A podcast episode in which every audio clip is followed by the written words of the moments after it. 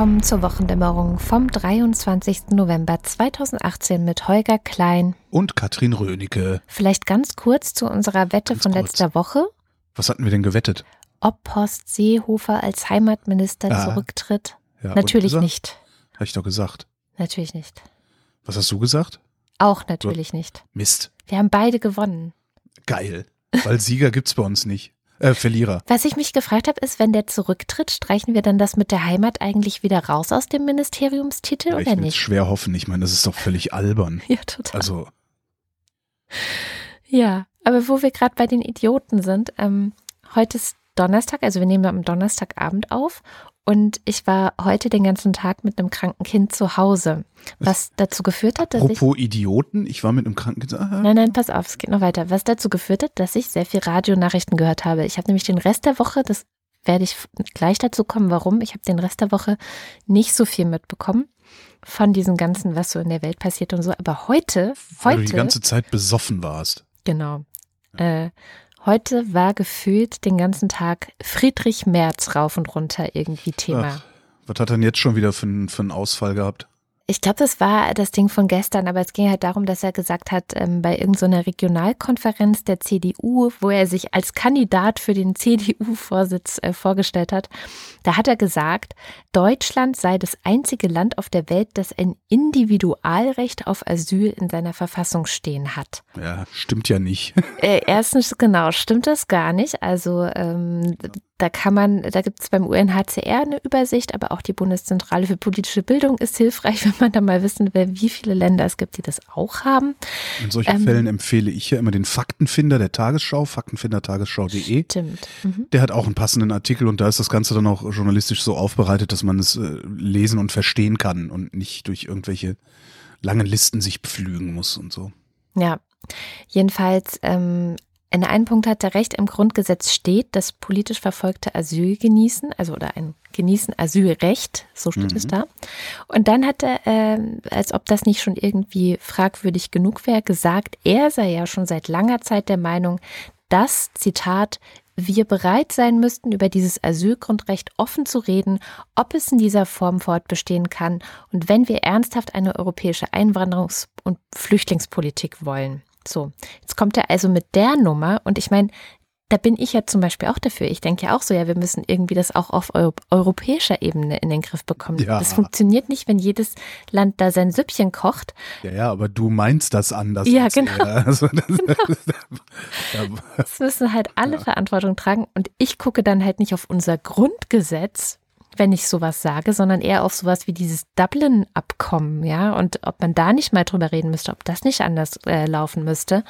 Das Verrückte ist aber, dass es tatsächlich so ist, dass es auf EU-Ebene, also alle Mitgliedstaaten der EU haben schon die Charta der Grundrechte der EU verabschiedet und darin gibt es auch einen Artikel, nämlich Artikel 18, der den Menschen ein Recht auf Asyl einräumt. Das heißt, schon jetzt haben alle Menschen ein einklagbares individuelles Asylrecht in allen EU-Mitgliedstaaten.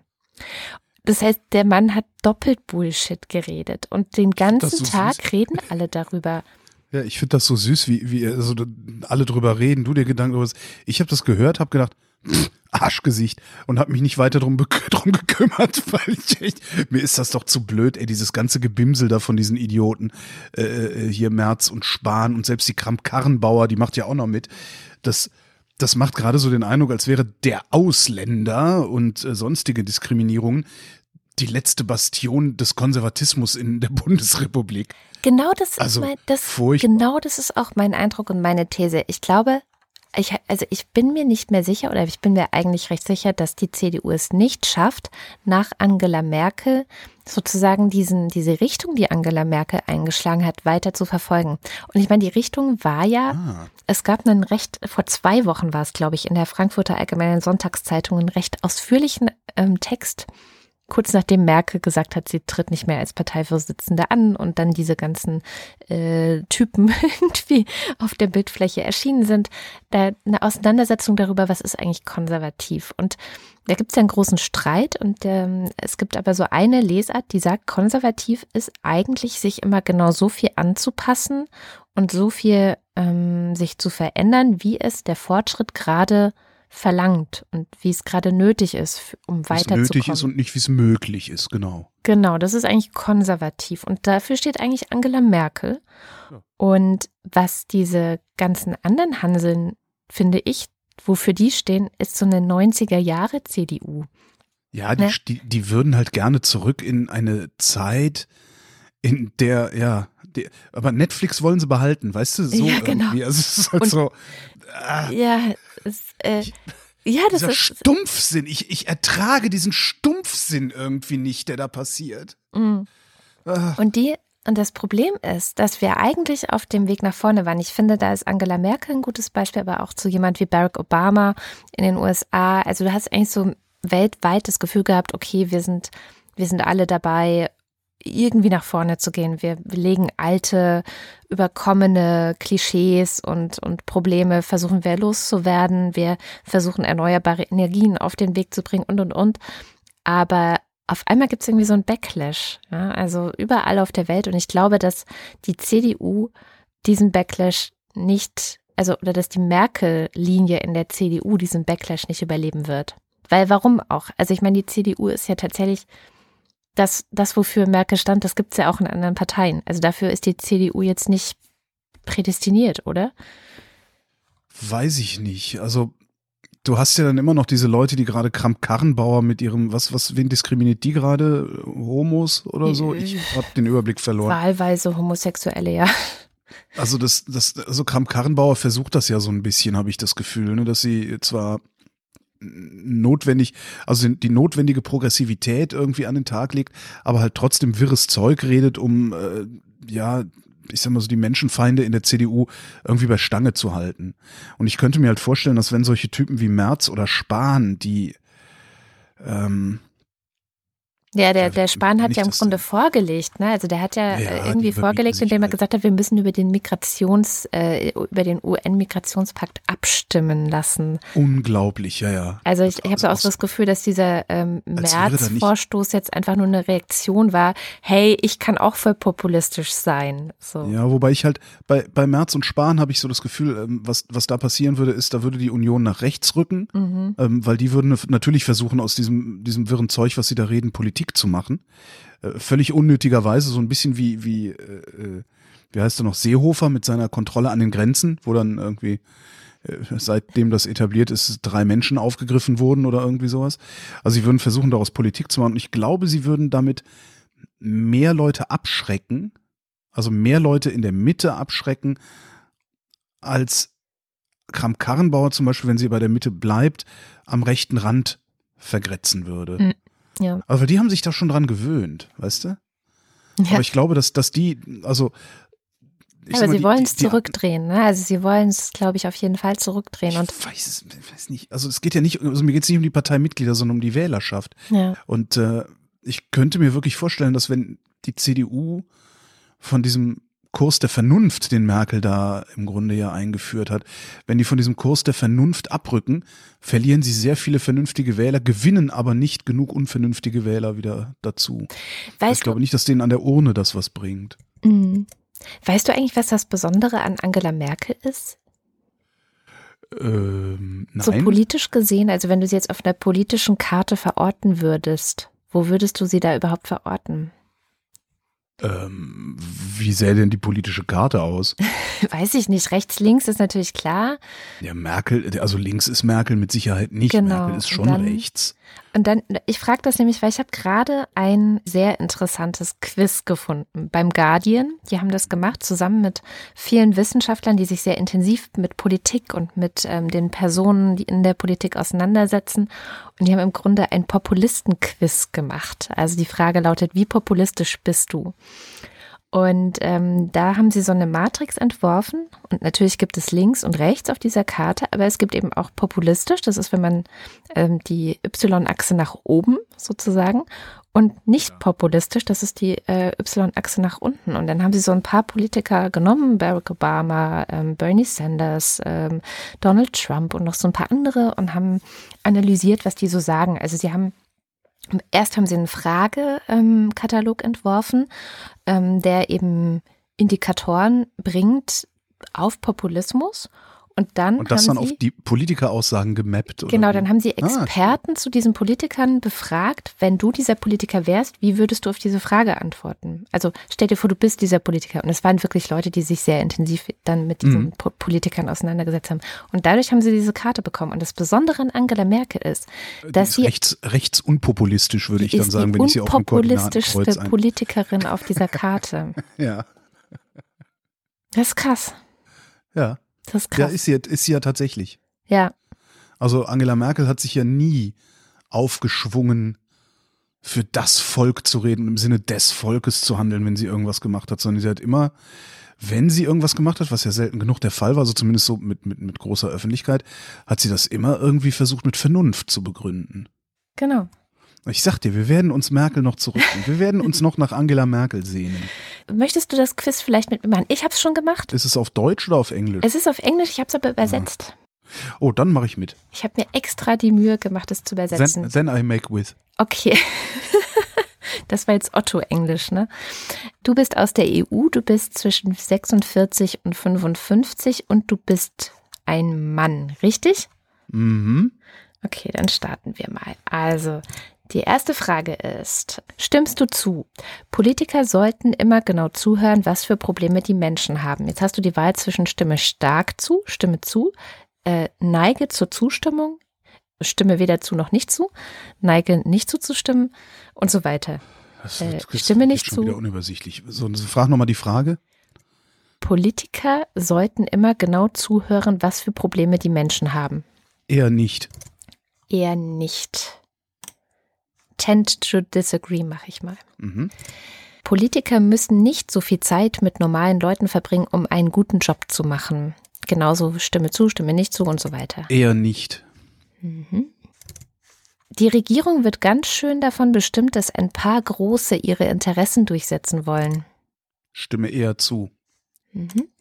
Die Regierungsvertreter nutzen ihre Macht, um das Leben der Leute zu verbessern. Stimme eher zu. Du weißt, ob eine Person gut oder schlecht ist, wenn du weißt, wie sie politisch drauf ist. Stimme eher nicht zu. Die Leute, mit denen ich politisch nicht übereinstimme, sind keine bösen Menschen. Äh, Stimme stark zu. Mhm. Wie, wie stark kann man dazu stimmen? Strongly agree, agree oder tend to agree. Agree. Strongly agree klicke ich bei sowas nie an oder so gut wie nie. Okay. Die Macht einiger weniger Interessen hindert unser Land daran, Fortschritte zu machen. Stimme nicht zu. Eine Menge wichtige Informationen werden der Öffentlichkeit vorenthalten aus reinem Selbstnutz.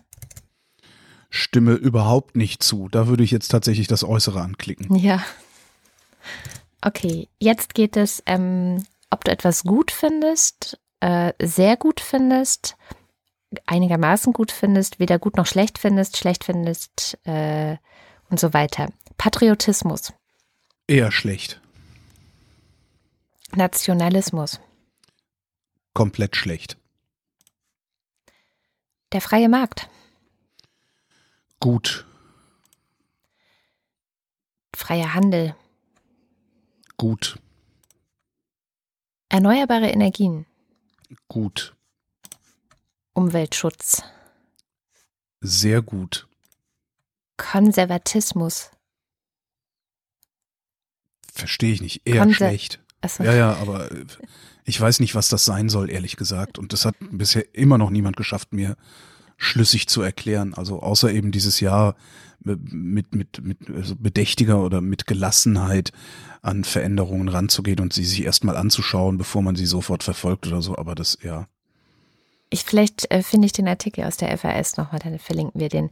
Ähm, die Autorität der Kirche. Die ist nicht vorhanden. Also das, Ja, aber findest du sie gut oder nicht so gut? ähm, weder noch. Also neither. Äh, Left-wing people, also linke Leute. Ähm, weder noch. Sozialismus. Tendenziell gut. Echt? Ist ja, lustig. Die Homo-Ehe. Weder noch ist mir egal. Ähm, dass Homosexuelle adoptieren dürfen. Eher gut. Okay, das war der Test. Und du bist auf der Populismus-Skala ungefähr bei Angela Merkel. Sehr gut. Und der nächste Politiker, also der dir am nächsten ist, ist Emmanuel Macron. Du bist am Parbleu? ähnlichsten wie Emmanuel Macron, weil Ja, du eher links bist, aber ähm, du bist viel weniger populistisch als Macron. Ja gut, ich muss ja jetzt auch nicht die Franzosen hinter mir versammeln. Das stimmt. Was ich So. interessant fand, ist, dass Ja. Bernie Sanders ist populistischer auf dieser Skala, ein wenig populistischer als Donald Trump. Aber halt links, also halt auf der Mhm. ganz linken Seite, aber trotzdem, ja, Aber es sieht, das, das ist ein Hinweis darauf, dass Linkspopulismus ganz gut funktionieren kann. Ne? ja, ja. Ist auch verlockend. Kommen wir zur Innenpolitik. Ähm, die Bahn, die Deutsche Bahn ist in katastrophalem Zustand. Mhm. Das ahnt man ja eigentlich, wenn man viel mit dem Zug unterwegs ist, ne? Aber das fühlt sich dann halt auch immer irgendwie an wie, ach, noch ein Einzelfall. So.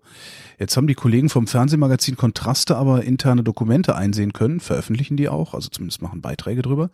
Aus denen geht hervor, dass das Problem erstens strukturell und zweitens riesengroß ist. Äh, wenn du heute viel Hörfunk wahrgenommen hast, dann hast du es mit Sicherheit auch mitgekriegt. Nur ein Fünftel der ICE sind voll funktionsfähig. Also voll funktionsfähig im Sinne von Toiletten, Klimaanlagen und so Ja, weiter. Ne? Nichts ist Äh, defekt. Das kommt daher, dass die mit dem Reparieren nicht nachkommen und machen darum nur das, was sicherheitsrelevant ist. Und das sind Toiletten und Klimaanlagen halt nicht. Und der Witz ist, dass das hauptsächlich daran zu liegen scheint, dass die Züge nicht nur für uns Fahrgäste dauernd verspätet sind, sondern darum auch zu spät in die Werkstatt kommen und darum nicht genug Zeit ist, die Dinger ordentlich zu warten, bis die am nächsten Tag wieder rausfahren. Ist auch ganz geil. Was ich da auch gelernt habe, ist, wie genau es zu umgekehrter Wagenreihung kommt. Schätz mal. Ich weiß. Unglaublich. Nicht. Es ist nicht genug Personal vorhanden, um die Züge nachts zu wenden. Ah, Also fahren die am nächsten Morgen einfach rückwärts wieder los. Ja, verstehe. So, ich habe da gesehen, es fehlen akut 5000 Leute in den Bereichen Lokführer, Zugbegleiter, Instandhaltungskräfte und IT. Das Netz der Bahn selbst ist an der Auslastungsgrenze mit einem Investitionsstau von 32 Milliarden Euro. Die Knotenpunkte, insbesondere auf so Strecken wie hier Ruhrgebiet, ne, so Köln-Dortmund und sowas, ähm, sind total überlastet. Interessanterweise ist dieses Überlastproblem seit 15 Jahren bekannt, aber es ist bisher von allen Bundesverkehrsministern ignoriert worden. Ja, und so weiter. Kann man mal prima nachlesen, gibt's dann auch bei Kontraste im Fernsehen anzugucken. Jetzt kommt mein Rant. Sowas passiert dann nämlich, wenn man ständig solche Büttel der Automobilindustrie an die Macht lässt. Weißt du? Das hat die Union unter Kohl Mitte der 90er angestoßen, ne? Bahnprivatisierung, Börsengang, modernes Unternehmen, jada, jada, jada. Und unter Schröder ist das dann auf die Spitze getrieben worden. Bei unter Schröder ist sowieso alles auf die Spitze getrieben worden, was heute scheiße ist, habe ich so das Gefühl. Der, der hatte damals auch noch diesen Blender Hartmut Medon an die Bahnspitze gesetzt. Ja, und der hat den Laden dann volle Möhre kaputt gespart, genauso wie er das mit äh, Air Berlin geschafft hat, das Ding kaputt zu machen und mit dem Berliner Flughafen nicht auf die Reihe gekriegt hat. Das, äh, was ist das überhaupt? Hat der überhaupt irgendwann mal irgendwas auf die? Hat der wenigstens Kinder oder ist er da, hat er das auch nicht hingekriegt? Ah, nee, darf ich nichts sagen, ich habe ja auch keine. Was ich, alle, was, ich, was ich nicht verstehe daran ist übrigens, dass, also die Bahn, die ist in meiner Wahrnehmung ein gutes Unternehmen, Ja. ein guter Arbeitgeber, da will man arbeiten. Ja? Ja, ja. Also, also, wenn du die Wahl hast, irgendwie, willst du zu Hermes oder willst du zur Bahn, dann gehst du zur Bahn. Da kapiere ich nicht, wieso die kein Personal finden. Außer die suchen halt keins. Ja, Also das kann ja ist- sein, dass wirklich rätselhaft. Gibt es denn das Geld für diese fehlenden Stellen? Das ist die Frage, oder? Ist das, sind das weggesparte Stellen? Sind, sind die einfach Das- weggespart worden, weil es ja gewinnorientiert ist? Ja, das beinhaltet die Frage, es sei denn, die suchen überhaupt kein Personal. Kann natürlich sein, dass die überhaupt nicht, obwohl ja ähm, vor, weiß ich nicht, einem halben oder dreiviertel Jahr ich mal eine Nachricht gesehen habe, dass die Bahn jährlich tausend neue Lokführer braucht. Ja, ja. Und da geht halt auch keiner hin. Da habe ich halt auf Twitter gefragt damals, so, wieso will da keiner hin? Und da haben mir dann halt ein paar Leute geantwortet. Ich glaube, waren sogar Lokführer bei. Naja, scheiß Arbeitszeiten, mittelmäßige Bezahlung und keine Jobsicherheit, weil niemand weiß, ob nicht in fünf oder acht Jahren die Züge sowieso automatisiert fahren, was sie ja heute theoretisch schon könnten. Ja, stimmt. Krass. Aber das ganze Servicepersonal, was da drin rumläuft und die ganzen Leute, die dann die Bahn wenden und so, das wirst du ja trotzdem immer noch brauchen. Naja, nö, also so ein Zug kannst du dann mit Sicherheit auch automatisch, automatisch wenden. wenden. Also Naja, ja, würde mich jetzt nicht wundern. Hm. So, und statt um sich um die Bahn zu kümmern, ne, da mache ich mal direkt Mhm. weiter, hat unsere trübe Tasse von Verkehrsminister nichts Besseres zu tun gehabt die Woche, als den Lobbyisten von Uber auf den Leim zu gehen. Der, also, ne, Andi Scheuer heißt der ja, Andreas Scheuer, natürlich von der CSU, irgendwie ist Verkehrsminister immer äh, aus Bayern, oder? War der schon mal nicht aus Bayern? Ich weiß gar nicht, wo kam denn der Wissmann her? Egal, wir wissen alle, wo er hin ist, nämlich zur Autoindustrie danach. Ähm, jedenfalls will äh, Scheuer, also der Bundesverkehrsminister, will Uber bis 2021 in Deutschland erlauben. Und von Uber halte ich ja mittlerweile nur noch sehr, sehr wenig. Ne? Also ich komme damit nicht so ganz zurecht und ich verwette meinen Arsch darauf, dass es, wenn das Ding dann erlaubt ist, keine gesetzliche Regelung geben wird, die die Fahrer vor Ausbeutung schützt. Weil, was soll der Andi da machen? Ne? Die sind ja nicht angestellt, die sind ja alle selbstständig, die beuten sich ja selbst aus und das ist deren Freiheit und in die Freiheit der Leute, da will der Andi ganz bestimmt nicht eingreifen. Wetten? Ich würde drum wetten, dass genau das so passieren wird und genau so begründet werden wird, nur halt mit ein bisschen weniger klaren Worten, da machen sie dann wieder so irgendwelche komischen blumigen Begründungen. Und der größte Hohn an diesem ganzen Selbstausbeutungsding da ist, dass sie das auch noch Share Economy nennen. Ja? Als würde ich irgendwas teilen, wenn ich mich von einem unterbezahlten Fahrer durch die Gegend kutschieren lasse. Ja. Du, dieser Scheuer, ne, wo du gerade schon bei dem bist, Ja. Wolltest du gerade da auch weitermachen? Ich wollte gerade noch was, was äh, Positives oder halbwegs Positives Ach so. sagen. Ich bin gleichzeitig allerdings auch äh, der Meinung, dass es dringend Alternativen zum Taxi geben muss. Und die können halt so aussehen, wie wir es jetzt in Berlin neuerdings haben, den Berlkönig. Ach. Für alle, die in Berlin nicht sind, das ist äh, sowas ähnliches wie ein Sammeltaxi. Ride-Sharing nennt sich das. Ich sage in einer App, wo ich losfahren will und wo ich hin will, dann äh, zirkulieren hier Pkw in der Stadt mit einem Fahrer drin, die haben virtuelle Haltestellen, holen mich dann in der Nähe von da, wo ich bin, ab. Also ich muss meistens so 50 Meter laufen oder sowas bis zu dieser virtuellen Haltestelle und setzen mich an der virtuellen Haltestelle, die meinem Ziel nächstgelegen ist, wieder ab und dafür zahle ich 1,50 pro Kilometer. Und das finde ich ziemlich gut. Ja, das und ist voll wenn cool. da wenn da noch mehr Leute mitfahren, zahlen die nur die Hälfte. Ach, krass. Und die Fahrer sind angestellt, die kriegen einen ordentlichen Stundenlohn. Ich habe die mal gefragt, äh, wie viel das ist und äh, wollte die Zahl nicht sagen, aber sagte, es ist deutlich mehr als der Mindestlohn, es ist zweistellig. Ja, So. ja, das ist schon gut. Also Das ist heißt, zwar Leiharbeiter, also Leiharbeitsfirma, aber gut bezahlt. Das meinte mein Ja. Fahrer auch. Ja. Das heißt, sowas wie Uber, wo die Leute sich selbst ausbeuten und mit ihrem privaten Pkw rumfahren für ein Apfel und ein Ei, äh, das, das braucht man nur wirklich nicht. Also das Nee. lässt sich anders lösen. Ja. Hier, aber der Scheuer, ne, weil wir gerade Ja, bei dem der Scheuer. bescheuerten Scheuer waren, der hat ja auch heute noch am Donnerstag diesen Dieselgipfel irgendwie platzen lassen oder zumindest wurde das heute bekannt. Gespenst, ne? Es ist, also, äh, vor allem, nein, das Witzige ist, also die Geschichte ist irgendwie noch nicht so ganz zu Ende. Ich weiß auch noch nicht, wie sie ausgeht, aber es gab halt erst so die Nachricht, ja, der fährt nicht zum Dieselgipfel bei der EU. Also EU-Kommissarin hatte eingeladen, über diese und so weiter auf EU-Ebene zu reden. Und Scheuer hat gesagt, er nimmt nicht teil und dann wurde der ganze Gipfel abgesagt. Und jetzt sagt Andreas Scheuer, es gibt doch gar keinen Gipfel. Ja, der sagt, ich wusste gar nichts von einem Dieselgipfel, so weißt du, so hat mir keiner gesagt. Aber Ja, bei der Bahn fehlen 5000 Leute, bei Scheuer mindestens einer, ne? nämlich der ihm den Kalender mal auf Vordermann bringt. also, Wahnsinn. ich so denk Ja, so, das ist hä? totaler Wahnsinn. Naja, Hier, apropos, apropos Wahnsinn, es gibt einen neuen Steuerraub. Weiß nicht, ob du das mitbekommen hast. ja, habe ich. Also nachdem die Kunden von Friedrich Merz, äh, dem, der gerne CDU-Vorsitzender und später Bundeskanzler werden würde, also nachdem die Kunden von Friedrich Merz die europäischen Staaten ja um zig Milliarden beklaut hatten, ne? Mhm. Hier Cum-Ex Cum-Ex. und so. Mhm. Cum-Ex, Cum-Cum. Diese Cum-Ex-Lücke ist ja vor ein paar Jahren einigermaßen geschlossen worden. Und jetzt scheinen die Reichen einen neuen Weg gefunden zu haben, uns Normalbürger weiter zu beklauen. Und der Trick geht so. Ich habe da mal ein Referat vorbereitet. Wenn du an einer US-Börse zum Beispiel eine deutsche Aktie handeln willst, ne, dann kannst du entweder Aktien nehmen, also echte Aktien. Da hast du dann allerdings das Problem, dass die Aktie ein komplettes Zulassungsverfahren in den USA durchlaufen muss. Das ist aufwendig, das ist teuer, äh, ne, und dann verkaufst du es ins Ausland, dann war das alles umsonst. Was du stattdessen machen kannst, ist, du nimmst sogenannte Hinterlegungsscheine. Die lauten auf US-Dollar und da steht drauf, US-Bank X hat so und so viel Aktien Y. So. Und die diese Scheine, also diese Hinterlegungsscheine, können dann problemlos an der Börse in den USA gehandelt werden. Und wenn du willst, also wenn du so einen Schein hast, ne, hast du gekauft, dann kannst du deinen Schein in echte Aktien umtauschen gehen. Das heißt, die Aktien gehören dir, wenn dir der Schein gehört. Ich simplifiziere jetzt natürlich mal wieder ganz fürchterlich. Kann sich ja jeder selber in irgendwelchen Lexika durchlesen noch. Die Aktien gehören dir, wenn dir der Schein gehört. Das heißt, dir stehen auch die Dividenden aus den Aktien zu, weil auf dem Schein steht, die gehören die Aktien. So. Die Dividenden, die gehen aber jetzt erstmal zu dem, der die echten Aktien in seinem Depot liegen hat. Ja, und auf die muss der Steuern zahlen. Aber die Dividenden, die gehen ja eigentlich ins Ausland wegen dem Schein, den du hast, wenn du da in den USA sitzt. Also lässt du dir hier die Steuern erstatten. Ja?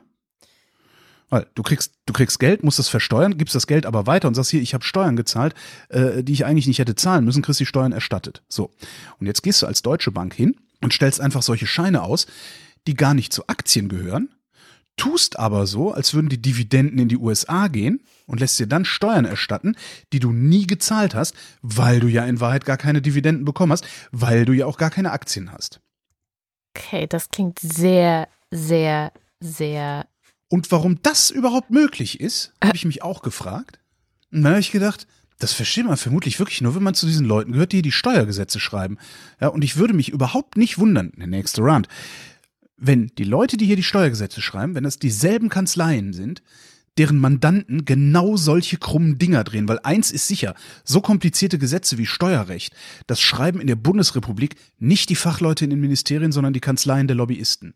Also es kocht ja auch alle paar Jahre mal hoch, kannst du auch bei Lobby Control immer mal wieder äh, nachlesen, dass da mal wieder rausgekommen ist, dass irgendwie im Bundesfinanzministerium ganze Gesetzespassagen von irgendwelchen Anwaltskanzleien zugeliefert wurden und so. Mhm. Krass. So. Und warum ist das so? Kommt die nächste Nachricht, die habe ich jetzt damit verbunden. Das ist eine total geile, Achtung, das ist eine total geile Brücke, Moderationsbrücke. Und warum ist das so? Weil nämlich keiner bereit ist, ordentlich Geld in unsere Demokratie zu investieren. Und genau daran sind gerade mal wieder die Haushaltsverhandlungen in Brüssel gescheitert in dieser Woche. Kommission und Parlament hätten gerne ein bisschen mehr Geld als 2018. Die Staaten wollen aber noch nicht mal dasselbe zahlen, sondern lieber weniger. Und die werden das durchsetzen. Und das verkaufen sie dann in den Nationalstaaten ihren Bürgern wahrscheinlich wieder als tollen Erfolg. Und die Bürger wundern sich dann hinterher wieder, warum so oft Gesetze zustande kommen, die gar nicht ihnen so sehr nutzen, wie denjenigen, die die Kohle für Lobbyisten ausgeben können, die dann wiederum die Gesetze schreiben. Ende ja. der Durchsage. Habe ich jetzt schlechte Laune verbreitet? Ähm. Nö. Das hat nicht geklappt. Eigentlich nicht. dann, da habe ich dann noch einen für dich. Oh Gott. Warte mal ab, du. Willst du direkt hören? Ähm, Willst du direkt? Es gibt einen neuen Rekordwert bei Treibhausgasen. Ach. Es ist nämlich so viel Kohlendioxid in der Luft dieses Planeten wie seit drei Millionen Jahren nicht mehr. Ich zitiere die Weltorganisation für Meteorologie. Es gibt keine Anzeichen für eine Umkehrung des Trends, der zu langfristigem Klimawandel, dem Meeresspiegelanstieg und der Versauerung der Meere und mehr extremen Wettersituationen beiträgt.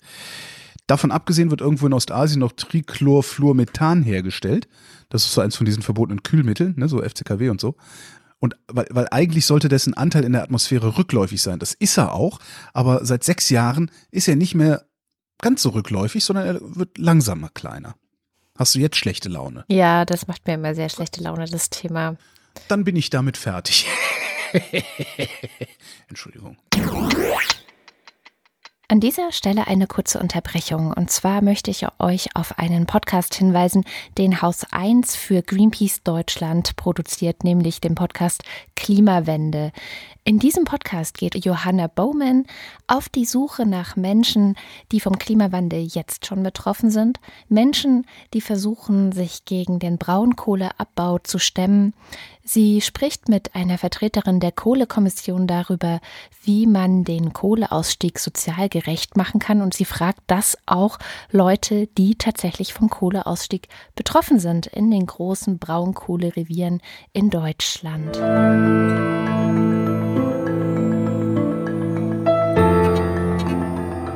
Die Klimawende, der Greenpeace Podcast. Mein Name ist Johanna Bowman. Wenn ich heute das Wort Strukturwandel höre, dann denke ich eher an sowas. Ich denke an Demos, ich denke an Gewerkschaften, die auf die Straße gehen und gegen den Strukturwandel protestieren, die zum Beispiel im rheinischen Braunkohlerevier gegen den schnellen Kohleausstieg demonstriert. Ja, genau darum geht es in der aktuellen Folge von Klimawende und alles weitere über diese Sendung findet ihr auf haus1.fm. Ihr könnt Klimawende natürlich auch überall dort abonnieren, wo ihr Podcasts hört und auf Spotify und bei iTunes. Kommen wir zu einem anderen Thema, das mir auch schlechte Laune macht. Das ist ja irgendwie blöd. Immer wenn wir abends aufnehmen, sind es so schlechtlaunige Sendungen, ne? Stimmt, morgens sind wir besser dran. Dann sollten wir das nächste Mal wieder morgens aufnehmen. Aber dann muss ich immer so früh aufstehen. Kommen wir mal zu dem Grund, warum ich diese Woche fast nichts mitbekommen habe von der Welt. Und zwar mache ich gerade einen Workshop oder Workshop, einen Austausch mit ukrainischen Radiojournalisten und ukrainischen Podcastern. Die sind hierher gekommen nach Berlin. So eine Gruppe von, ich glaube, so 15 Leute sind es insgesamt. Und die kommen aus unterschiedlichen Bereichen. Also manche machen so Webradio, die anderen machen Podcasts, ähm, dann sind welche dabei, die machen ganz klassisches Radio. Und ich dachte, dass es eigentlich eine sehr gute Gelegenheit ist, mal darüber zu sprechen, wie es in der Ukraine denn jetzt eigentlich aussieht. Also Ne? Wie, wie ist die Lage dort? Zur Erinnerung, es gab ja vor fünf Jahren dort ein Ereignis, das nannte sich Euromaidan, beziehungsweise eine Bewegung, die sich so nannte. Kannst du dich noch an diese Bewegung erinnern, der Euromaidan? Ja, das war das mit das irgendwie die orangene Revolution, oder? Nee, die orangene nee, das Revolution, war ja das war diese, genau, das war ja, nee. die äh, Julian Timoschenko, die damals ähm, als Präsidentin kandidiert hatte. Ja die übrigens nächstes Jahr, glaub, soweit ich mitbekommen habe, wieder als Präsidentin kandidieren will und zwischenzeitlich ein komplettes Makeover gemacht hat. Die hatte ja immer so lustige Zöpfchen, die sie sich so ganz klassisch ja, so eine, so ein, genau. hochgebunden genau. hatte und so. So ein Frankfurter genau. Kranz auf dem Kopf. Ja. okay, ja, äh, so kann man es auch nennen. Nee, der Euromaidan 2013 gab es in der Ukraine diesen Präsidenten noch, äh, dieser reiche, oligarchische, mit Russland verwobene, mhm. korrupte Typ, der hieß äh, Viktor Janukowitsch. Ah, Janukowitsch, an den Namen erinnere ich mich, ja. Und der hat also eigentlich hatte die Ukraine schon so lose Verbindungen zur EU aufgenommen und es mhm. gab den Plan, ein sogenanntes Assoziierungsabkommen miteinander zu schließen. Genau, ähm, das wollte Putin nicht, ne? Genau, weil manche Leute sagen, das ist sozusagen so eine der nötigen Vorstufen, um eventuell später über einen EU-Beitritt zu reden. Und Janukowitsch, weil Putin es nicht wollte, hat dann gesagt, er wird dieses Abkommen nicht unterschreiben. Das war genau am 21. November 2013, also vor ziemlich genau fünf Jahren. Und daraufhin haben die Leute gesagt, okay, uns reicht's. Also sie hatten natürlich sowieso schon die Schnauze voll von vielen Sachen, die vorher in der Politik passiert sind. Es ist ja nie so, dass Leute plötzlich wegen einer Entscheidung sagen, und jetzt gehen wir zu Millionen auf die Straße. Aber das ist dann tatsächlich passiert. Die Leute sind auf die Straße gegangen, haben protestiert im Winter. Also ich kann mich auch noch genau an die Bilder erinnern, wie die da wirklich Zelte aufgebaut haben. Also der Maidan, das ist so ein riesengroßer Platz im Grunde Platz ist aber auch schon fast untertrieben. Es ist eine riesige Straße, ein riesiger Platz und dort ähm, haben die eben protestiert damals und nannten diese Bewegung eben Euromaidan, weil Euro eben der EU zugewandt. Und die haben da wirklich monatelang gekämpft. Also Anfang, Anfang Dezember ging es los und es ging bis in den Februar 2014 hinein. Also wirklich die kältesten Monate, die der Winter so zu bieten hat. Und in der Ukraine ist es noch mal kälter als hier. Also dass äh, die Leute, die jetzt gerade aus der Ukraine hier in Berlin sind, meinten so, ja, also wir hatten letzte Woche minus 12 Grad. So. Ja. So, und da habe ich äh, gedacht, ich frage mal eine dieser Journalistinnen, dieser äh, Leute, die da sind, wie es jetzt eigentlich so ist, fünf Jahre später und wie es auch vor allem damals war, ob sie sich daran noch erinnert und so weiter und so fort. Jetzt war das Problem, dass die uns immer abgehauen sind, weil der Deutschland von Kultur nämlich auch mitgemacht hat bei diesem Austausch. Und die einzige Frau, die wirklich richtig gut Deutsch sprach, war immer beim Deutschlandfunk Kultur und hat dort halt gezeigt bekommen, wie die Radio machen und so weiter. Aber zum Glück äh, hat sie dort ein kurzes Interview gegeben und da hat sie so ein bisschen erzählt, wie das damals war. Also sie war Sie kommt aus Kiew direkt. Sie lebt dort, sie arbeitet dort für einen Radiosender in Kiew, ein unabhängiger Radiosender. Und sie hat das damals auch alles miterlebt. Ähm, also eigentlich, es war kurz äh, vor dem Neujahr und es gab nicht so viele Leute auf Maidan zuerst. Es war kalt und also die Leute ehrlich konnten nicht glauben, dass äh, so ein Abkommen nicht untergeschrieben sein konnte. Es war der erste Grund, warum die Leute auf den Straßen gekommen sind. Und ein bisschen später, wenn schon die Zelten da waren und äh, wenn die Leute die ganze Nacht dort verbrachten und äh, wenn es einige Bewegungen schon da waren, dann hatten die Leute eine Hof äh, Hoffnung, ja. Und wenn ich in Krischatik, damals war auf Krischatik äh, Straße, äh, damals ging, sah ich die Leute, die aus Regionen gekommen sind und sie schlafen in Zelten und backen die Kartoffeln im, im Feuer und kurz vor dem Neujahr hatten sie Hoffnung, dass alles ruhig wird, aber, äh, dass die, diese Veränderungen stattfindet, aber ohne, ohne Toten. Genau, es kündet sich da, da, ja schon so ein bisschen an. Also es sind wirklich die Leute aus der ganzen Ukraine dahin gekommen. Es waren wirklich äh, über eine Million Menschen, die dann ständig, du musst dir das vorstellen, als wäre in Berlin auf, auf dem Alexanderplatz permanent von Anfang Dezember bis Mitte Februar eine Million Menschen, die da protestieren. Schon krass. Ja. Hat's denn eigentlich was genutzt? Ähm, also das große Problem in der Ukraine ist, dass die meisten Politiker korrupt sind. Die Medien mhm. sind durchsetzt von Oligarchen. Ähm, einer der Journalisten hat mir jetzt auch erzählt, wenn ein Politiker will, dass er in den Nachrichten kommt von einem Fernsehsender, dann muss er einfach nur dafür bezahlen und dann ähm, je mehr er bezahlt, desto länger ist er in den Nachrichten von dem Fernsehsender. Also da gibt es noch massive Probleme auch. Also es passieren auch sehr, sehr viele Reformen gerade.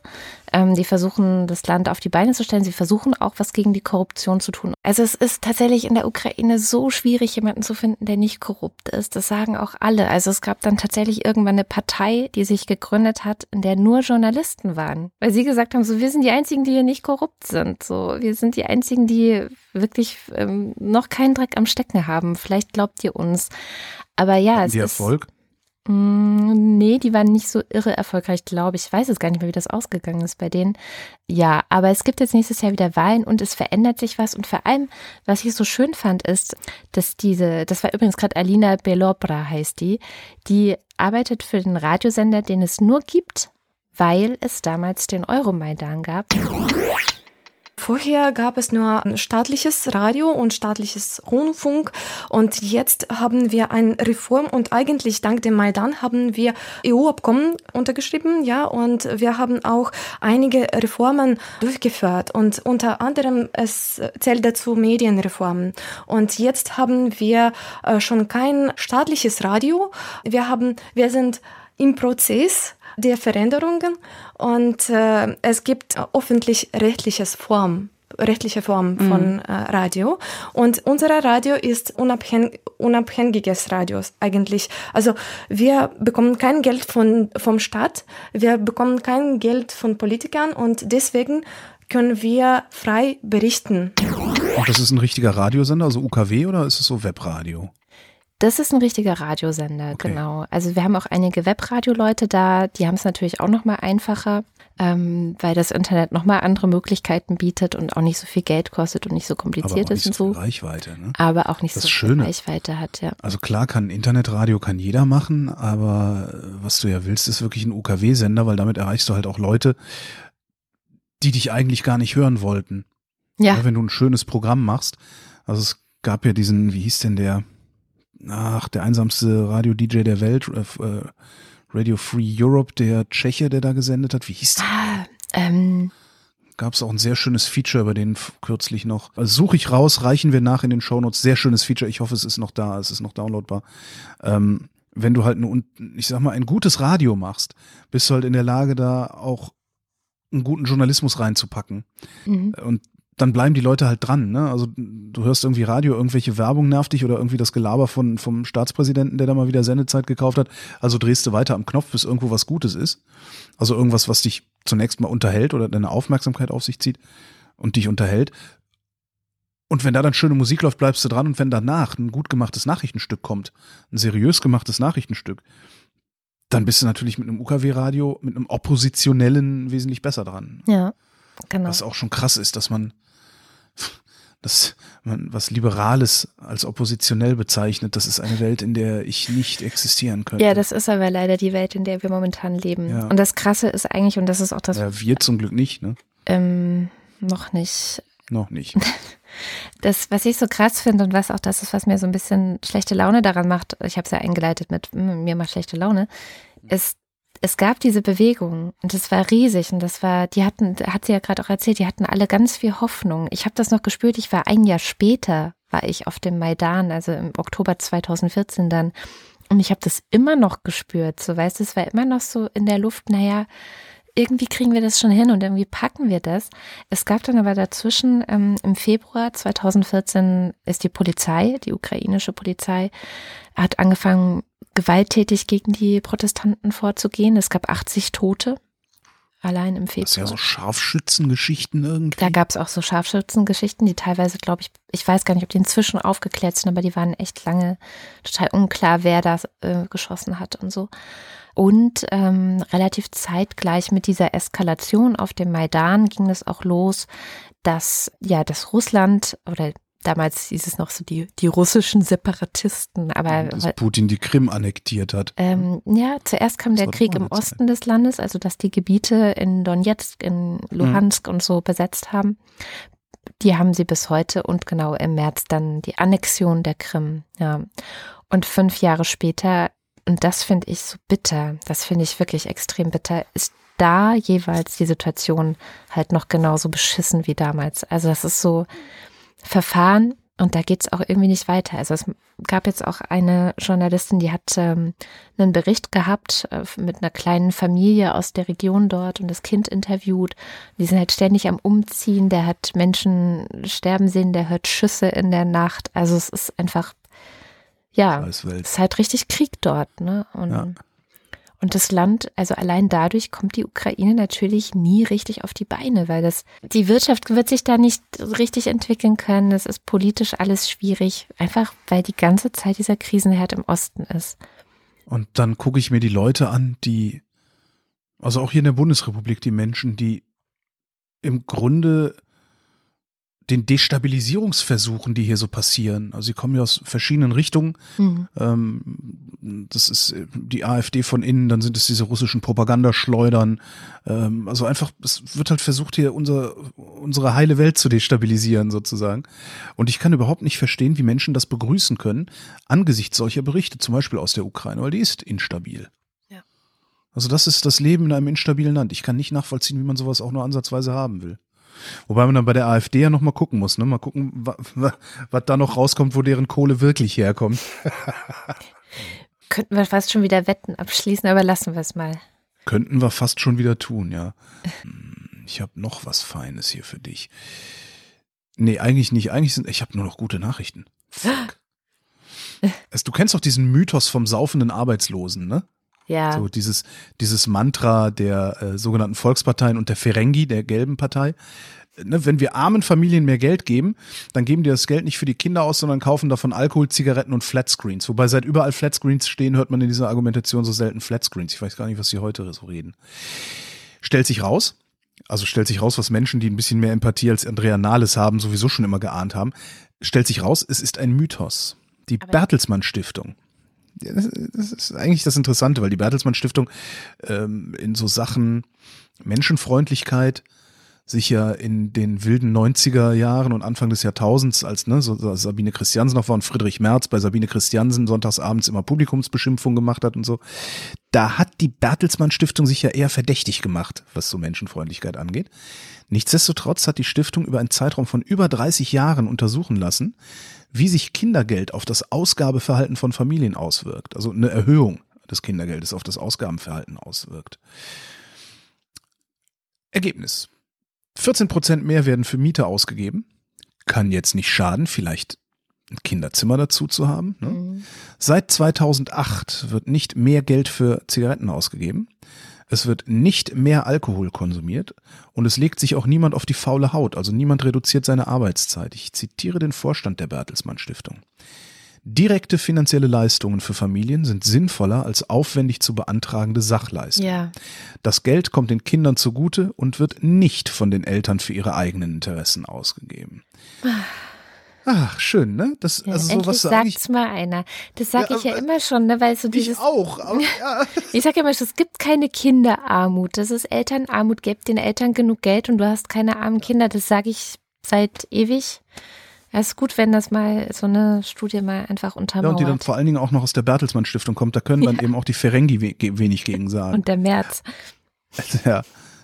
So, die schlagen übrigens auch eine Reform vor, die ich auch ganz interessant fand. Ein sogenanntes Teilhabegeld. Da wollen sie im Grunde alles zusammenlegen, also Kindergeld, Stütze, Be Bi- Bildungspaket oder wie das hieß. Da wurde dann von, ne, was Ursula von der Leyen hat sich ja, glaube ich, damals ausgedacht, diesen Quatsch, wo du dann irgendwie für so einen 10-Euro-Gutschein für eine Musikschule kriegst, die Mhm. 70 Euro kostet. Das musst du dir nicht mal vorstellen. Also, also eine, so, wie herablassend das auch ist. Ja, hier ist ein 10 Euro Bildungsgutschein. Ja, aber kann man nichts mit anfangen. Das Buch kostet 12. Ähm, ja, die wollen das halt zusammenlegen in dieses Teilhabegeld, das jedem Kind zusteht. Und je höher das Einkommen der Eltern ist, desto stärker schmilzt dieses Teilhabegeld ab. Ja. Das ist eine wesentlich bessere Lösung als jetzt. Das klingt so ein bisschen wie die negative Einkommensteuer nur für Kinder. Ja, ja genau. Ja. Ja, ist echt ganz cool. Wo wir gerade bei dem Thema sind, wir wollten eigentlich letzte Woche über einen Hashtag sprechen, das unten heißt. Und äh, Haben, wir, haben wir heute schon wieder nicht geschafft, ne? ja, es ist, die Sendung ist eigentlich fast am Ende. Ich wollte aber endlich mal einfach auch darauf hinweisen, es ist jetzt auch ganz gut mit der Woche Abstand. Habe ich gleich nochmal geguckt, wie es, wie es dann so weitergegangen ist.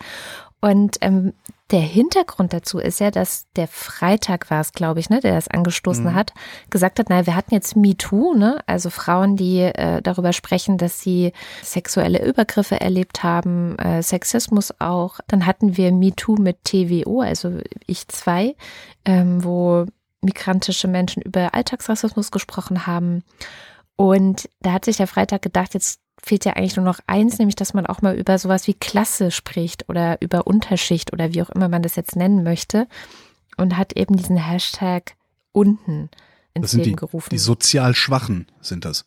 Die, sozial seltsamerweise immer hilfsbereiter sind als die sogenannten sozial Starken, die es ja dann auch irgendwo geben muss. Aber gut. Genau. Und jetzt liest man auf So. Twitter tatsächlich, also ich habe da immer mal wieder reingeschaut, Geschichten von Menschen, die da ja von berichten, wie es ist, wenn man wenn man kein Geld hat, wenn man kaum Geld hat oder vielleicht auch einfach zu wenig Geld hat, um an dem so typischen Leben, das wir Normalos, ähm, ob das so normal ist, weiß ich dann auch immer nicht, halt haben. Und ein Beispiel zum Beispiel, ein Beispiel zum Beispiel, äh, zum Beispiel schrieb eine, ja, Hm, ja, es hm, ist spät. ja, hm. Hm. Heute Das ist für eine uns alle die sechste Stunde. ja, ich weiß. Heute eine Freundin, wie, du kannst nicht Skifahren. Und ich so, wir hatten früher kein Geld für Skiurlaube. Die Freundin dann, dann hätten deine Eltern beide arbeiten gehen sollen. Ich so, das sind sie. Die Freundin, ja, dann hätten sie sich halt bessere Jobs suchen müssen. Mhm. Hm. Genau. Das ist genau diese, dieses Jahr, dann hätten sie sich halt bessere Jobs suchen müssen. Ich weiß jetzt nicht, in welchem Alter das passiert ist, aber das ist halt genau diese Ferengi-Denke. Ja. Ich weiß nicht, ich habe es heute mit Ferengi, keine Ahnung warum. Aber es bringt ist halt halt so genau diese Punkt, ne? Ferengi-Denke. Ja, ja, wenn, ne, wenn du kein Brot hast, dann musst du halt Kuchen essen. Also so, als, als wäre das so einfach, sich einen besseren Job zu suchen. Es ist immer einfach, sich einen anderen Job zu suchen. Ja? Ja. Aber da verdienst du nicht not, notwendigerweise besser. Ja.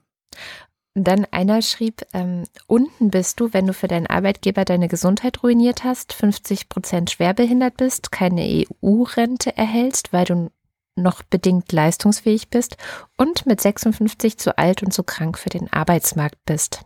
Mhm. Hm, dann bist du unten. Ja, Ja, ich fand, davor graut's mir auch. Ja. ja.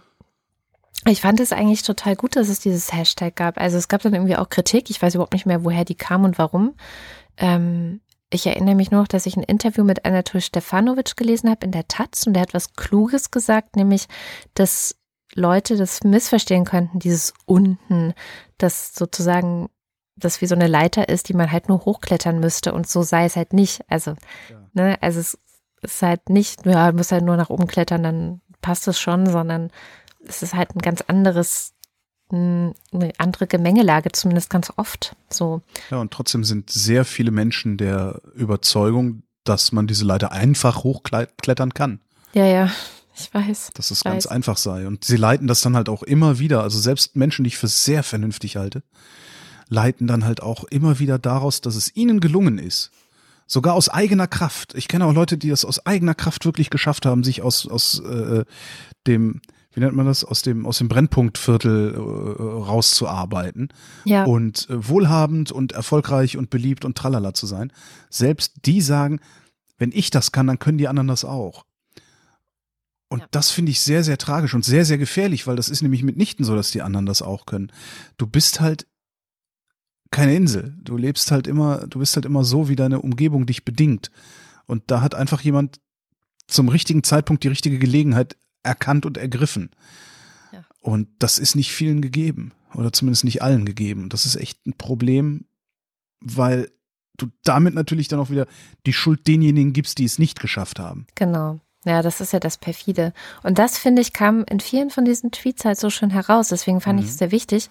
Und jetzt eine Woche später zu gucken, was gab es denn für eine Berichterstattung eigentlich dazu?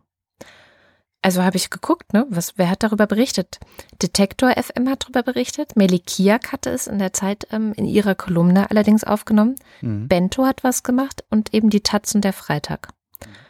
Und sonst nichts. Ich habe sonst nichts gefunden, zumindest, wo das irgendwie aufgegriffen worden wäre. Ja, alle anderen wollen ihren Lesern das dann wahrscheinlich nicht zumuten. Ich meine, wenn du dann mal ab und zu in der FAZ gibt's doch da in dieser, ist das die Wirtschaftsrubrik, da gibt's doch immer mal so einen Schreiberling, der hat letztens auch einen kleinen Shitstorm abgekriegt, über den lache ich mich schon seit Jahren kaputt über den Typen. Der immer so, äh, da geht's dann so um Vermögens, also Geldanlage, ne, so, äh, Ver, so Vermögensbildung für die Rente und sowas. Und ich dann so, ja, nehmen wir ein durchschnittliches Ehepaar äh, mit einem Haushaltseinkommen von 350.000 Euro. Also solche Rechnungen stellt er halt immer auf und ich sitze immer so und lach mich tot, weil ich ganz genau weiß, das schreibt er halt nicht für die Leute, die die Kohle tatsächlich haben, sondern Ja. schreibt er für die Leute, die sich einbilden, dass sie diese Kohle tatsächlich haben. Das ist, echt- so, ja. Unglaublich. In solchen Zeitungen kannst du halt solche Geschichten nicht so gut bringen, weil die müssten dann natürlich auch einen Paradigmenwechsel vollziehen. ne? Ja, aber auch Also- in der öffentlich-rechtlichen nirgends hat es stattgefunden. Und das fand ich schon, weil MeToo oder MeToo, also die beiden MeToos, die haben ja schon stattgefunden. Und Ja. das war ja, warum hat es stattgefunden? Weil Leute ihre Geschichte geschrieben haben und die Masse der Geschichten hat was gemacht, nämlich was erzählt über unser Land, über unsere Gesellschaft und so weiter. Und wenn ich jetzt auf Twitter schaue, dann sehe ich da genauso diese Geschichten und die was Ja. erzählen über unser Land und unsere Gesellschaft und so weiter und so fort. Und aber es passiert irgendwie nichts. Ja, das ist, das, Das- ist das ist außerdem deshalb, das unten, habe ich ne? letzte Woche, letzte Woche schon mal angedeutet, ähm, die Menschen, die in den Redaktionen sitzen und Themen machen und aufbereiten und auswählen, die sind nicht unten. Ja. Möglicherweise kommt der eine oder die andere von unten, aber möchte das vielleicht dann auch relativ schnell vergessen oder einfach auch gar nicht, gar nicht öffentlich machen. Du sitzt halt da und also verdienst recht gut. Ja, klar, wenn du jetzt irgendwie, gut, ich kenne Kollegen und Kolleginnen bei privaten Radiosendern hier in Berlin, die verdienen extrem schlecht, aber die halten sich wahrscheinlich trotzdem nicht für unten, weil die in einem schillernden Umfeld unterwegs sind. Weißt du, wenn du bei irgendwie so einem Pop-Doodle-Sender arbeitest und zwar nur 15 Euro die Stunde verdienst oder sowas, das dann auch noch auf Rechnung, also ich dann selber kranken- und sozialversichern musst, aber trotzdem immer auf die Gästeliste kommst bei den Konzerten, dann glaube ich, hast du gar nicht so ein Gefühl dafür, dass, dass du unten bist, weil du hast, du, du kannst teilhaben. Das heißt, selbst da, wo Leute finanziell vielleicht unten sind, fühlt es sich möglicherweise nicht ganz so weit unten an. Und wenn es sich für dich nicht so anfühlt, wenn du nicht betroffen bist, dann machst du das Thema nicht. Ich meine, wie oft sieht man denn schon mal Filmberichte darüber, dass eine Familie, eine vierköpfige Familie, er ist Busfahrer, sie ist, hm, sie ist Arzthelferin. Er ist Busfahrer, sie ist Arzthelferin, zwei Kinder, zwei schulpflichtige Kinder, vielleicht das eine schon am Anfang der Pubertät. Wie oft hast du denn schon mal einen Film darüber gesehen, wie schwer es für diese Leute ist, eine Wohnung in Berlin zu finden? Ich noch nie. Ich habe aber gefühlt schon 20 Filme darüber gesehen, wie schwer es ist für ein 25 bis 28-jähriges Bachelor-Pärchen, er in irgendeiner Agentur, sie macht gerade noch ihren Master, wie schwer es für die ist, eine Wohnung in Berlin zu finden. Also das, das, da bewegt sich sehr viel in so, in so Soziotopen und bewegt sich wenig raus. Hm. Und da hast du dann auch wieder einen Hinweis darauf, warum so viele Menschen, ja, Lügenpresse sagen. Also warum so viele Menschen das Gefühl haben, dass sie von den Medien nicht wahrgenommen und ihre Geschichten nicht erzählt werden. Ja. Weil das tatsächlich so ist. Ja. Das hat mich echt so ein bisschen geschockt. Also, Ja. ja. Könnte man auch mal, das wäre auch mal was. Das ist eine schöne, da kann man, das ist, ich merke immer wieder, wie viel, wie viel Arbeiten, also wie viel Masterarbeiten auch für Medienwissenschaftler in unserem aktuellen Mediensystem stecken, wenn du da nur so einen Abgleich mit so einem Hashtag machst. Das ist so unten. Wir gucken uns jetzt die Geschichten an, dann machen wir eine Analyse, wie viele von diesen Geschichten überhaupt in den Massenmedien erscheinen. Dann gucken wir uns die Sozialstruktur in den Redaktionen an. Das Ganze rühren wir zusammen zu einer Arbeit. Das ist eine lockere Masterarbeit. Das stimmt, ja. Hm. Ja, Du wolltest- das nur miese Themen, ne? ja. Ich habe noch einen hier liegen, das ist eine gute Nachricht. Yes. Also halbwegs. Die Wissenschaft hat festgestellt, wer LSD oder Pilze in sehr geringen Dosen konsumiert, also so gering, dass du nicht anfängst, so Hallos zu schieben und Ja, so, ne? Microdosing heißt es. Microdosing heißt das, genau. Also so gering dosierst, dass du eigentlich deinen ganz normalen Tagesablauf machen kannst, alles nur halt ein bisschen anders ist. also derart mikrodosierte Menschen sind offener, Ja. kreativer Mhm. und freundlicher. Was die Forscher allerdings nicht wissen, ist, äh, was da der Treiber ist. Also sie wissen nicht, ob die Drogen das auslösen oder ob Menschen, die sowieso schon offener, kreativer und freundlicher sind, eine, größere Affinität äh, so Zu auf Drogen. haben. Mhm. Ja. Es hilft übrigens auch gegen Depressionen, ne? Microdosing. Echt? Mhm. Also dieser, ähm, aber da musste, also pff, ja, ja. da musste dann aber wirklich sauberes Zeug aus dem Labor haben und so. Also da würde ich jetzt nicht beim Straßendealer äh, mir, mir irgendwie Natürlich nicht. Nein, nein, unter die Laborbedingungen. Hofmänner kaufen, kleinschneiden Nee, nee. und sagen, "Hö, ich mache jetzt mal Microdosing. Hups. Nee, wenig sogar- gibt sogar einen TED-Talk drüber. Ähm, ich glaube, nicht nur als Microdosing hilft es, sondern es gibt sogar einen TED-Talk, wie sie unter Laborbedingungen in den USA, ein Forscherteam mit Pilzen ähm, sehr gute Ergebnisse bei Depressionen erzielen konnten. Ja. Da gab es in den ähm, 60er Jahren, waren das die 60er? Ich glaube, es waren die 60er Jahre, ähm, wirklich ausgedehnte psychotherapeutische und psychiatrische Versuche mit LSD äh, als, als psychotherapeutisches Medikament. Und das muss richtig gut angeschlagen haben. Das ist Ja. halt nur dann Hm. im Zuge von Woodstock und wie ist er, Timothy Leary, ne? Ist das alles halt verteufelt worden und du konntest, habe ich vor, weiß ich gar nicht, auch schon ein bisschen her, auch mal einen Wissenschaftler gehört, der in einem Interview gesagt hat, nee, du konntest halt 40 Jahre lang konntest du nicht mit LSD forschen, weil wenn, sobald du das gesagt hast, warst du verbrannt in der Ja. Community. Ja, sie haben es echt geschafft, das komplett zu stigmatisieren, alles. Nee, äh, wir hatten in diesem Audible-Ding, was ich mit, ähm, was ich mal gemacht habe, Blaupause, hatten wir auch mal das Thema Drogen. Also was für Utopien gibt es im Bereich Drogen? Und da hatten wir eine, die sich auch ähm, Mikrodosen jeden Tag verabreicht hat. Die hatte es allerdings leider tatsächlich aus dem äh, Darknet, aus dem sogenannten. Ja, es ist doch immerhin eine einigermaßen oder zumindest eine halbwegs gute Nachricht. Äh, vielleicht entkrampft die Gesellschaft diesbezüglich ja dann auch irgendwann nochmal. Und wir sind schon wieder am Ende der Sendung und wie immer am Ende unserer Sendung verlesen wir all die holden Menschen, die uns mit Geld überschütten, weswegen wir ihnen unendlich dankbar sind. Und das sind die Ultras und der Fanclub.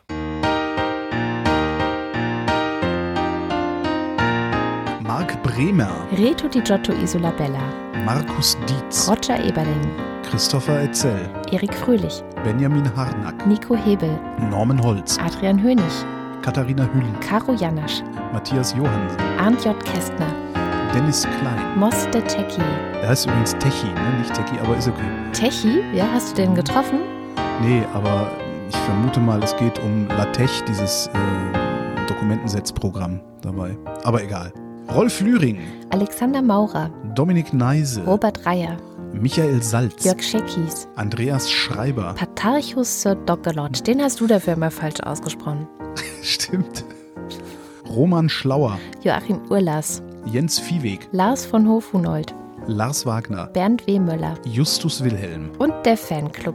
Johannes Bauermann, Miriam Bechtle, Florian Beisel, Simone Blechschmidt, Andreas Bockisch, Alexander Bohnsack, Jan Böske, Birgit Bülow, Felix Bültmann, Hans Damhorst, Christoph Dierberg, Jan-Peter Drexler, Elina Eickstedt, Sebastian Flügge, Oliver Förster, Tamino Frank, Wolfgang Fröhlich, Ralf Gerst, Anne Gesch, Anja Klage, Burkhard Gnivos, Benjamin Großmann, Dorian Grunewald, Ricardo Guatta, Jan Heck, Christoph Henninger, Tobias Herbst, Fabian Hömke, Andreas Jasper, Philipp Kaden, Jessica und Tibor Köstl, Kai Kramhöft, Markus Krause, Stefan Krause, Magali Kreuzfeld, Thomas und Corina, Oliver Kohlfink, Michael Lamertz, Clemens Langhans, Sebastian Lenk, Florian Link, Heiko Linke, Sabine Lorenz, Ines und Mike Lüders, René Ludwig, Thorsten Lünenschloss, Nicole Mebius, Martin Meschke, Robert Reyer, Klaus Mitschka, Johannes Möller,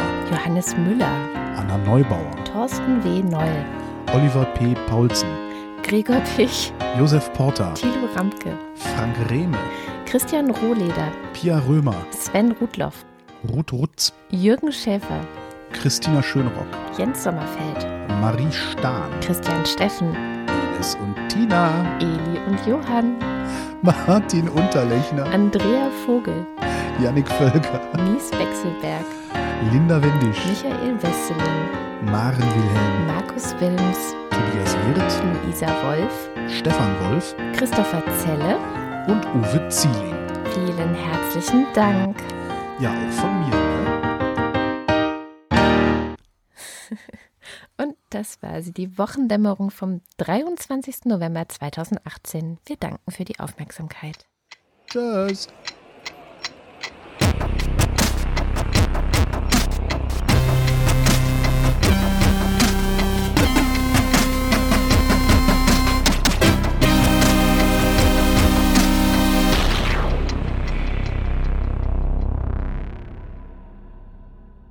Die Wochendämmerung ist ein Podcast von Haus 1. Es sprachen Holger Klein und Katrin Rönecke.